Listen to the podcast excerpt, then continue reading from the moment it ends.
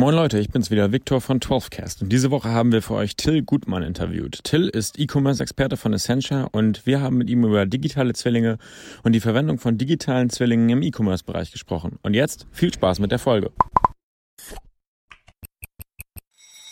Moin Leute und herzlich willkommen zu einer weiteren Folge hier beim 12cast Podcast. Ich bin's mal wieder, euer Host Victor und heute habe ich Till Gutmann zu Gast. Moin Till. Moin. Hi. Und Till ist E-Commerce-Experte von Essentia. Also er weiß super viel, wenn es um Supply Chain Management und E-Commerce geht. Eigentlich alles in dem Bereich ist so ein bisschen dein Expertengebiet. Ist das richtig, Till? Ja, das ist ganz genau so. Ähm, und ja. Wie genau bist du in den E-Commerce-Bereich reingekommen? Also du bist ja jetzt schon relativ lange im E-Commerce-Bereich tätig, beziehungsweise hast dich schon relativ intensiv damit beschäftigt. Ähm, wie genau ist so ein bisschen deine Geschichte? Wie bist du in den E-Commerce-Bereich reingekommen? Warum hat es gerade ähm, E-Commerce dir so angetan? Ich, ich, bin vom Studium weg eigentlich immer in der, in der Beratung gewesen, äh, wo, in unterschiedlichen Feldern, aber sehr, sehr stark fokussiert immer auf das Thema Direct-to-Consumer-Marketing, Digital Marketing. Und über die einzelnen Themen kam dann natürlich auch Ende so des letzten Jahrzehnts irgendwann ähm, das Thema E-Commerce dazu.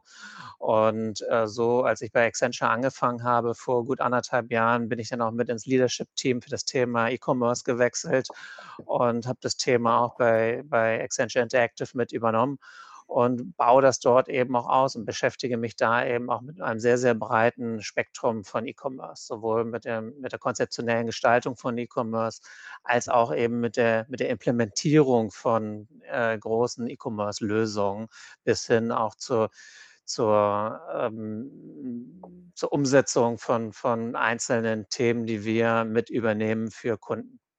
Das hört sich ja jetzt erstmal relativ breit an. Also E-Commerce ist ja so, du hast gerade mehrere Themenfelder genannt, ein relativ breites Feld. Wir hatten jetzt im Vorgespräch auch schon so ein bisschen über verschiedene Bausteine im E-Commerce geredet. Und ein Baustein, den wir heute auch ganz, ganz besonders thematisieren wollen, ist der digitale Zwilling im E-Commerce-Bereich. Ähm, kannst du uns darüber ein bisschen was erzählen? Ja, das ist jetzt ein sehr, sehr spannendes Thema. Vom, das würde man jetzt im E-Commerce zunächst gar nicht unbedingt einordnen. Aber was wir halt machen, ist, wir produzieren auch den Content für E-Commerce und den insbesondere auch über äh, CGI. CGI steht für Computer Generated Imagery. Und das ist eben ein Verfahren, wie ich fotorealistische Bilder oder auch ähm, Videocontent, äh, dreidimensionalen Content herstelle, ohne dass ich eigentlich jemals ein, ein physisches Objekt irgendwo gehabt habe, das ich eben gefilmt habe oder fotografiert habe. Das ist ähm, relativ neu, das im E-Commerce ähm, anzuwenden. Und das ist auch vordergründig natürlich irgendwo ein Marketing, E-Commerce, Vertriebsthema. Aber das, was dahinter liegt, ist eigentlich tatsächlich das Supply Chain Thema, das du auch eben angesprochen hast, weil ich eben mir die komplette Logistik spare, um jemals eigentlich ein Muster produziert zu haben, das dann auch ähm, eben fotografiert wird oder ge gefilmt wird. Das heißt, ähm, ich kann viel, viel früher anfangen äh, mit der Content-Produktion. Im Grunde kann ich sogar anfangen, den, den Bild- und Videocontent zu erzeugen, bevor es jemals ein physisches Produkt gegeben hat. Und das verändert natürlich äh, dann komplett meine, meine Supply Chain. Und ähm, wir sehen das eben, dass auch die, äh, die, die, die Vorläufe in äh, bevor überhaupt Produkte in einen E-Commerce-Store gekommen sind, unheimlich lang sind. Im Grunde ist es ja so, dass die klassischen äh, Retailer, dass die im Januar, teilweise schon im Dezember, das Weihnachtsgeschäft ähm, im nächsten Jahr planen. So, heißt, so viel im Voraus, ah, ja. fast zwölf Monate im Voraus. Ja, auf jeden Fall. Also 40, 50 Wochen ist ähm, eigentlich ein Normalfall für, für viele klassische Retailer. Und das heißt, ich muss mich eigentlich im Januar entscheiden, was ich im Dezember ähm, anbieten möchte. Aber da kann ich ja gar nicht auf Trends reagieren. Also wenn, wenn jetzt im, im August irgendwie was, was ein neues Produkt super hip wird und alle wollen das haben, dann kann ich das ja in meinem Weihnachtsgeschäft viel schlechter einplanen. Ja, das kann ich gar nicht einplanen, denn Oh. ähm, wenn ich auf diese äh, Trends äh, nicht reagieren kann. Und äh, das ist genau der Punkt. Und es gibt auch sicherlich schon, schon einige ähm, Unternehmen im, im Consumer-Umfeld, die darauf reagiert haben. Das Stichwort eben mit den Fast-Fashion-Anbietern. Aber auch die werden natürlich teilweise nochmal wieder überholt durch ähm, Unternehmen, die das noch schneller können. Und ähm, es gibt einfach ähm, einige Unternehmen, die haben das schon erkannt, dass man einfach viel, viel schneller sein muss und andere, die haben das noch überhaupt gar nicht erkannt. Und, äh, du bist ja eingestiegen über den digitalen Zwilling. Der digitale Zwilling, der hilft einem dann tatsächlich, den die die die Supply Chain zu verändern, weil viele Dinge, die jetzt eben ganz, ganz analog sind, wie eben das Herstellen eines eines Musters, das Versenden eines Musters, das Fotografieren oder das das das Filmen eines Musters, ähm, das sind Dinge, die dann wegfallen. Im Grunde genommen kann ich sogar schon Marktforschung betreiben, indem ich, ähm, auf Instagram beispielsweise Produkte schon mal teste, die ich noch nie erzeugt habe, die ich nur rein auf Basis eines digitalen Zwillings dort zeige.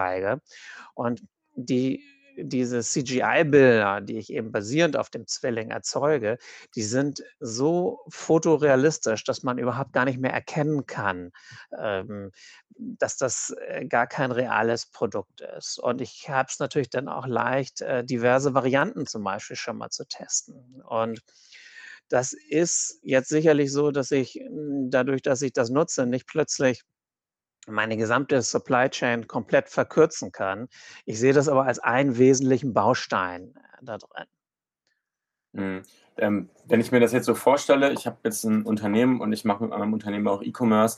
Wie weit ist diese Te Technologie des digitalen Zwillings? Wann kann ich die für mich nutzen? Kann ich die vielleicht auch schon für mich nutzen? Weil du hast es ja gerade sehr, sehr gut ähm, auf den Punkt gebracht. Der digitale Zwilling kann ein wesentlicher Baustein sein, kann echt vieles auch teilweise revolutionieren im E-Commerce-Bereich. Ähm, aber ist das denn jetzt heute schon möglich? Ja, also der digitale Zwilling ist ja grundsätzlich nichts Neues. Ähm, es gibt ähm, diverse Branchen, die nutzen den schon ganz lange. Wenn wir jetzt beispielsweise an Automobil denken, an diese Autokonfiguratoren, die wir im Netz kennen, das sind ja auch Bilder, die komplett auf CGI basieren. Ähm, was jetzt sicherlich neu ist, dass wir das im, im Massenmarkt einführen und im Massenmarkt ähm, dann auch für ganz, ganz viele Produkte machen. Dort machen das bisher nur sehr, sehr wenige Unternehmen. Es gibt ein paar prominente Beispiele, wo das schon sehr äh, intensiv genutzt wird. Sehr, sehr prominent ist da sicherlich der IKEA-Katalog, der schon ganz, ganz stark auf, auf CGI basiert. Und ähm, es ist aber noch nicht so, dass sich das im E-Commerce E-Commerce beispielsweise wirklich in der Masse irgendwo durchgesetzt hat. Ähm, das liegt auch ein Stück weit natürlich an den Kosten, die damit verbunden waren, diese, diese CGI, diesen CGI-Content äh, zu erzeugen. Aber da ist es eben auch uns gelungen, ähm, das so zu industrialisieren, dass die Kosten dafür immer weiter runtergegangen sind, äh, sodass es jetzt eben auch, auch, auch wirtschaftlich sinnvoll ist. Weil die Frage ist an der Stelle nicht so sehr gewesen, in der Vergangenheit äh, kann man das machen, sondern auch irgendwo kann ich das wirtschaftlich machen. Und das äh, kann man jetzt ganz klar bejahen. Also aktuell ist es quasi auch für jedes mittelständische Unternehmen heutzutage wirtschaftlich möglich, einfach mir so einen digitalen Zwilling von den Produkten, die ich vertreibe, zu organisieren. Ähm, definitiv ist es so, ähm, dass wir die sehr, sehr wirtschaftlich erzeugen können. Wenn ich natürlich von einem Produkt ähm, nur ganz, ganz wenig verkaufe oder ähm, das hängt dann sicherlich vom Einzelfall ab, ob, ob es immer sinnvoll ist, äh, das zu machen. Es gibt auch äh, diverse Beispiele, wo ich sagen würde, da kann man jetzt auch zunächst auf, auf klassischen äh, Content zurückgreifen. Und ich glaube auch, dass, das, ähm, dass es da kein Entweder-Oder gibt, dass ich immer äh, das, den, den über, über CGI mein Content produziere, sondern dass ich auch irgendwo einen hybriden Ansatz habe, dass ich äh, auch wirklich klassisch äh, produzierten Content mit ähm, CGI-Content ähm, kombiniere. Ich kann zum Beispiel auch bestimmte Hintergründe oder äh, über, über CGI produzieren und dort auch dann Effekte nutzen, die ich über klassische Fotoproduktion häufig nicht habe. Zum Beispiel äh, habe ich in, in, Fotostudios selten ganz große Räume, ähm, wo ich wirklich sehr, sehr viel Tiefe habe in den Räumen, weil das in den mhm. Fotostudios oft gar nicht möglich ist. Und ähm, die kann ich dann sehr, sehr kostengünstig natürlich über CGI erzeugen, dass ich eben auch ähm, Produkte sehr, sehr attraktiv darstellen kann, wie ich das vorher äh, nicht konnte. Also es verändert nicht nur die Schnelligkeit am Markt, sondern auch die Darstellungsart und Weise. Genau, und das sind eben diese, diese zwei Seiten, dass ich auf der einen Seite mit dem, mit dem Content, den ich habe, selber sehr, sehr flexibel bin und äh, sehr attraktive Möglichkeiten haben, Content darzustellen. Und äh, wir äh, machen das natürlich auch insbesondere im E-Commerce, äh, wo man 3D-Content darstellen kann. Und diese, wir sprechen da von den WebGL-Modellen.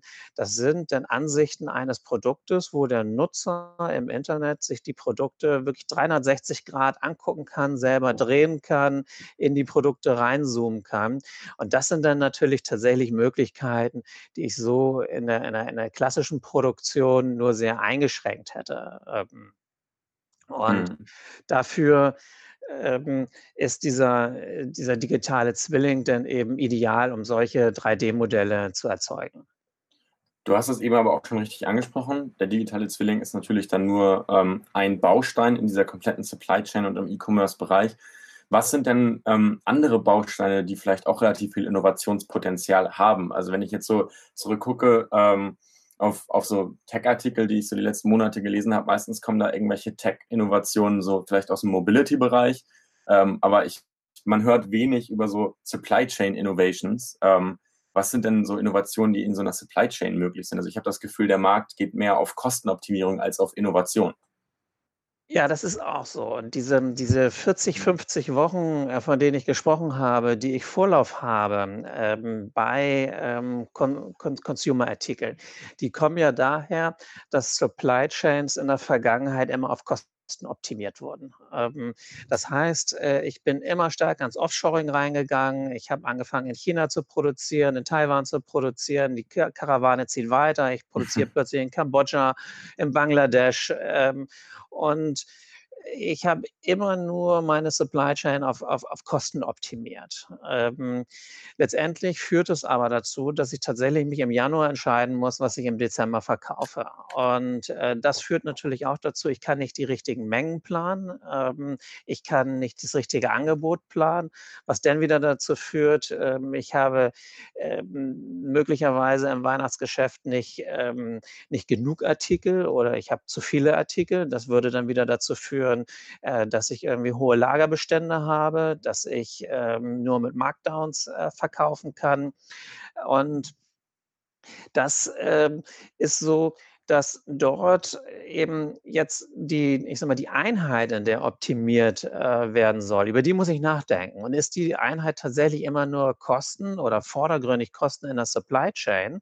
Ähm, oder ist nicht Geschwindigkeit vielmehr eigentlich die Währung, in der ich das betrachten muss? Und das sieht man natürlich auch schon ein Stück weit im Fashion-Bereich, wo auch teilweise dann wirklich äh, Produktion von, von, von Offshore wirklich wieder Richtung Nearshore gemacht wird, für Europa in der Türkei oder Marokko und äh, für USA dann auch eher in Mittel- oder Südamerika, äh, wo dann stärker produziert wird.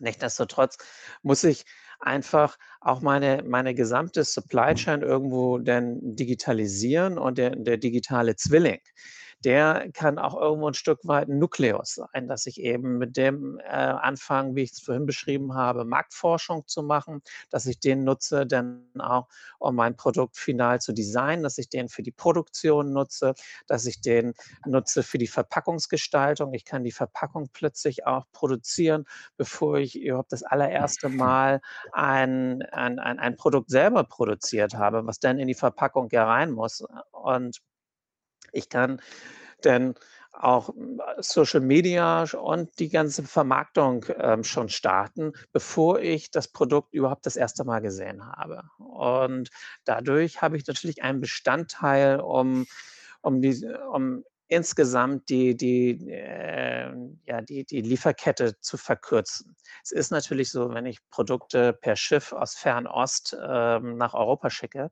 dann habe ich immer noch eine, eine unheimliche Zeitdauer. Aber das ist eben auch nur ein Bestandteil und das kann eigentlich auch nicht die Entschuldigung sein dafür, dass die, äh, dass die Gesamtdauer eigentlich 40, 50 Wochen beträgt, äh, weil mhm. so lange äh, beträgt auch die Transportzeit nicht. Natürlich. Also du hast gerade eben, ähm, um das jetzt nochmal zusammenzufassen, gesagt, dass ganz viele Sachen, die vorher parallel abge äh, äh, die vorher nicht parallel abgelaufen sind, sondern nacheinander, dass die jetzt alle gleichzeitig ablaufen können. Also dass ich erst das Produkt haben musste, dann konnte ich die Verpackung machen, dann konnte ich ins Marketing gehen. Das kann jetzt ja dann alles gleichzeitig und parallel geschehen oder? Äh, jetzt hast du wirklich die, die, die Vision beschrieben, wie eigentlich eine Supply Chain der, der Zukunft in zehn Jahren vielleicht mal aussehen kann. Aber äh, das ist genau der Weg, dass ich immer mehr Schritte halt parallelisiere. Klar, ich kann nicht alles äh, parallelisieren, das wird sicherlich ähm, auch schon rein logisch nicht funktionieren. Lieferung ähm, und Produktion muss nacheinander ablaufen. Genau. ähm, aber es gibt eben äh, doch sehr viele Sachen, die momentan sehr streng nacheinander äh, passieren, die ich dann wirklich ganz stark parallel machen kann. Und ähm, das sind eben Themen, an denen wir arbeiten und das eben auch nicht nur für einzelne Produkte, sondern wirklich auch massentauglich für Tausende von Produkten. Mhm. Eine Sache, die mir jetzt noch in den Kopf kommt, wie du mir das gerade ähm, beschrieben hast, was, was man jetzt alles machen kann. Ähm, ich finde dieses Thema Mengenplanung ganz spannend. Du hast gesagt, ich, also man plant Mengen sonst 40, 50 Wochen im Voraus. Ähm, man kann natürlich jetzt aber, ähm, das hat, hatte ich am Anfang auch einmal gesagt, auf, besser auf Trends reagieren, aber natürlich nicht nur auf, auf Fashion-Trends oder Design-Trends, sondern natürlich auch auf Mengentrends. Kaufen die Leute mehr, kaufen die Leute weniger. Also jetzt gerade liegt ja auch wahrscheinlich super viel zu Corona-Zeiten in den Lagern. Ähm, ja. Also das heißt, für, also für mich spielt bei diesem digitalen Zwilling, so wie ich das jetzt höre, auch Nachhaltigkeit eine ganz wichtige Rolle, weil ich kann auch im Zweifel eben weniger produzieren, wenn ich gerade nicht so viel brauche, was natürlich auch wirtschaftlich dann auch ein, auch ein Vorteil ist. Oder sehe ich das äh, falsch? Ja, ich äh, glaube, ähm, dass es natürlich ganz schwierig ist, also wirklich ganz kurzfristig reagieren zu können oder dass man und das das erfordert auch nicht jeder Artikel. Also, es gibt Artikel, mhm. äh, die da habe ich wirklich sehr, sehr genaue Statistiken, wie viel ich über wie viel ich von denen, äh, verkaufen werde. Und ich glaube, für solche Artikel denn so eine eine eine Supply Chain zu entwickeln, die wirklich komplett auf Geschwindigkeit optimiert, das ist gar nicht notwendig. Ähm, aber es gibt, äh, tatsächlich dann eben tatsächlich diese Trendartikel, ähm haben. Und für mich ist da ein schönes Beispiel immer dieser Fidget Spinner. Dieser Fidget Spinner, den hat sich garantiert nie jemand irgendwo gewünscht. Der war einfach plötzlich da.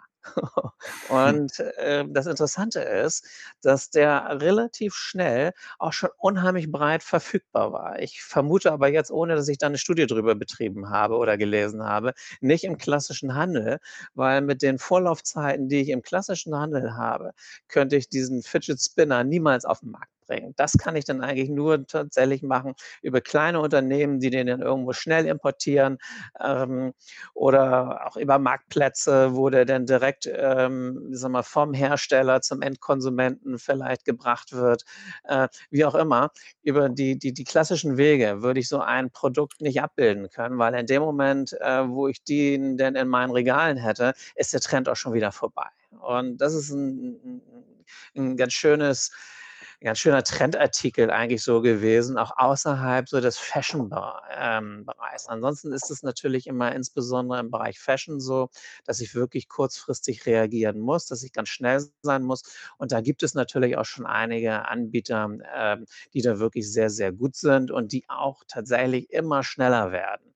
Ähm, aber du hast Nachhaltigkeit angesprochen und Nachhaltigkeit ist ja etwas, was schon automatisch eigentlich irgendwo in der DNA eines, äh, eines, eine, eines Händlers liegen muss, weil wenn ich zu viel produziere und dann ähm, Produktion irgendwo auf Lager legen muss oder durch irgendwelche Kanäle abschleusen muss ähm, und sei es durch irgendwelche eBay Power Seller oder was auch immer oder im schlimmsten Fall vernichten muss. Das ist ja das Schlimmste, was einem Retailer überhaupt passieren kann, weil ich, ich, ich möchte eigentlich keine, keine starken Markdowns haben und dass ich irgendwo ähm, noch Lagerbestand habe, den ich gar nicht verkaufen kann denn, ähm, oder den, das ähm, ist etwas, ähm, was natürlich ähm, kein Händler mag. Mhm. Du hast es gerade auch ähm, bei dem Fidget Spinner Beispiel angesprochen. Das, das fand ich wieder ganz spannend, dass du gesagt hast, so bestimmte Trendprodukte können große Unternehmen oder kann der klassische Handel vielleicht auch gar nicht schnell genug liefern, sondern das müssen dann kleine Unternehmen oder Direktmarktplätze machen, wie es zum Beispiel beim Fidget Spinner der Fall war. Ähm, ist das vielleicht dann auch ein ganz spannender Punkt, zumindest hört sich das für mich so an, ähm, wie ist eigentlich die Rollenverteilung im klassischen Handel und im klassischen E-Commerce? Ähm, wer spielt welche Rolle und wie schnell muss überhaupt eine Supply Chain angemessen an der Rolle sein. Also ich kann mir vorstellen, dass es natürlich auch Unternehmen gibt, die spielen eine Rolle, da muss die Supply Chain vielleicht auch gar nicht so super schnell sein, weil der Kunde legt vielleicht auch Wert darauf, dass das Produkt lieber erstmal perfekt ausgearbeitet wurde. Jetzt vielleicht bei so eher Luxusartikeln kann ich mir das zumindest vorstellen. Oder ähm, wie sieht's da aus? Ich glaube nicht, dass es Unternehmen geben kann, die komplett auf ähm, eine, äh, auf eine sagen wir, zügige äh, Supply Chain verzichten können. Das ist natürlich schon so. Ich meine, der, der, der klassische Porter, der hat immer noch äh, Bestand. Ich kann mich irgendwo tatsächlich preisoptimieren, weil ich glaube, günstige Preise für bestimmte Artikel, das ist eine Strategie, die immer funktioniert. Ähm, und insbesondere, wenn ich aber auch, aber, aber auch dort ist es so, dass ich in diesem Segment immer wieder auch auf Trends reagieren muss und, und, und schnell sein muss. Und auch dort ist es so, dass es äh, natürlich Veränderungen gibt. Und da ist es umso wichtiger, dass ich die richtigen Mengen verkaufe, weil gerade wenn ich im niedrigmargigen Bereich unterwegs bin, dann ähm, kann ich mir es gar nicht erlauben, ähm, Überbestände oder auch Untermengen zu haben. Das äh, wäre sehr schlecht. Jetzt hast du äh, nach Luxus äh, gefragt. Da ist es natürlich so, ähm, dass die Marke äh, schon sehr, sehr stark äh, mitverkauft. Aber auch da, äh, da habe ich dann natürlich in dem Bereich ähm, Content-Produktion die Möglichkeit, eigentlich Produkte über CGI noch viel, viel attraktiver darzustellen. Ähm, das, äh, auch da ist es natürlich so, dass die richtige Mengenplanung eine Rolle spielt. Es sei denn, ich bin natürlich irgendwo unterwegs, wo ich schon durch, durch künstliche Verknappung irgendwo versuche, ähm, auch ein bestimmtes Preisniveau äh, beizubehalten. Aber dann bin ich tatsächlich in einem ganz anderen äh, Luxusmarkt. Ähm, ich äh, spreche jetzt mal davon, wenn ich eben über, über CGI Content ähm, produziere, habe ich die Möglichkeit, wirklich extrem hochwertig äh, Content nochmal zu, also Produkte inszenieren, ähm, wie ich das über die, die, die klassische Videoproduktion oder Fotoproduktion nicht unbedingt immer konnte. Wenn ich äh, zum Beispiel Uhren habe, die ich dann wirklich von, von 360 mhm. Grad mir anschauen kann oder Schmuck, ähm, dann habe ich da die Möglichkeit, ähm, ja, ein, ein, ein, ein Produkt sehr attraktiv zu machen und auch das Involvement in dieses Produkt von den, von den Konsumenten sehr hoch zu machen.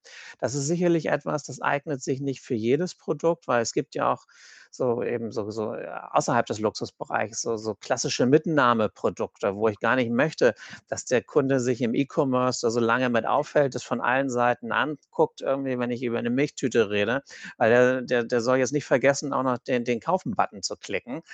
Ähm, mhm. Aber es gibt natürlich Produkte, die haben ein sehr, sehr hohes Involvement. Die möchte ich mir ganz genau angucken von allen Seiten und äh, dann, dann, mit dem möchte ich mich auch erstmal ein Stück weit identifizieren mit diesen Produkten, bevor ich die kaufe. Und da äh, spielt CGI natürlich wieder diesen Vorteil aus, der, dass ich so ganz, ganz hochwertig den, den Content erzeugen kann. Das heißt, da spielt dann auch der Begriff Customer Experience, Experience wieder eine, eine sehr, sehr große Rolle. Also dann auf dieser Marketing-Seite ist die eben sehr, sehr wichtig bei CGI. Ganz genau. Also das ist eine, eine Möglichkeit, wie ich eben eine Customer Experience erzeugen kann, eine sehr, sehr hochwertige Customer Experience, wie ich sie jetzt klassisch nicht habe. Und selbst ähm, Online-Shops, die wir sehen, die schon sehr, sehr ähm, professionell unterwegs sind, unheimlich gut auch so von, der, von dem ganzen Ablauf äh, sind, da sehe ich es auch, dass ich eigentlich in der Content-Bereitstellung häufig noch Nachholbedarf habe, dadurch, dass ich nicht so alle alle Möglichkeiten nutze, eben auch weil der Content natürlich klassisch produziert wird. Und das kann ich ähm, natürlich ändern, daran kann ich arbeiten. Wobei auch da, das bietet sich nicht für alle Produkte an, ähm, aber insbesondere auch, auch komplexere Produkte und auch bei technischen Produkten, wo ich dann vielleicht die auch mal von allen Seiten betrachten möchte, oben, unten drehen und mir die aus verschiedenen Perspektiven anschauen möchte, ähm, da ist das sehr attraktiv. Mhm. Wir sind jetzt leider zeitlich schon am Ende der Folge angekommen. Es kam mir tatsächlich gar nicht so lange vor, wie wir jetzt hier geredet haben. Es war auch einfach ein super, super spannendes Thema. Hast du noch ähm, eine letzte Sache, wo du sagst, das ist vielleicht was, was in Zukunft eine riesige Rolle spielen wird in dem ganzen E-Commerce und Supply Chain Bereich außerhalb von diesem CGI-Thema? Also vielleicht quasi so eine, eine Innovation, die du noch einmal ansprechen möchtest? Ja, ich glaube, ähm, insgesamt ist es sehr interessant zu sehen gewesen, auch über die letzten fünf, sechs Jahre, dass eigentlich die Investitionen im E-Commerce, dass die sich immer ganz, ganz stark eigentlich auf den letzten Teil fokussiert haben, auf das, ähm, auf das Frontend und die E-Commerce-Funktionalitäten und die Customer Experience ganz am Ende. Aber dass ich eben vorher schon diesen, diesen Vorlauf hatte in der kompletten Supply Chain, wo es sehr, sehr lange gedauert hat, bevor es überhaupt am Ende verkauft werden konnte, das Produkt. Ähm, das hat, glaube ich, in der Prioritätensetzung in, der, in, den letzten Jahren gar nicht so eine Rolle gespielt. Und ich glaube, dass das sich tatsächlich verändern wird. Und wir haben es eben auch gesehen bei vielen Anbietern von E-Commerce, die fokussieren immer sehr, sehr stark eben auf die, auf die E-Commerce-Funktionalitäten, auf das Frontend, auf das, was ich als, als, als Kunde nutzen kann. Und da versucht man sehr flexibel zu sein. Aber diesen Teil davor, der ist äh, bisher gar nicht so im, im, Fokus gewesen. Und das ist sicherlich etwas, äh, was sich verändern wird in der nächsten Zeit. Ich finde, das ist ein sehr, sehr schönes Schlusswort. Ähm, dann vielen, vielen Dank, dass du heute hier zu Gast warst im 12cast Podcast, Till. Ähm, an alle Hörer, bis zum nächsten Mal und vielen, vielen Dank an dich, Till. Ciao. Danke, ciao.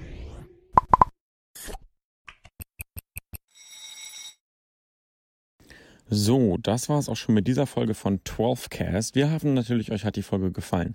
Falls ihr noch Anmerkungen oder Fragen habt, könnt ihr uns gerne bei LinkedIn schreiben oder schaut doch mal auf unserer Website vorbei. 12ca.st 12cast.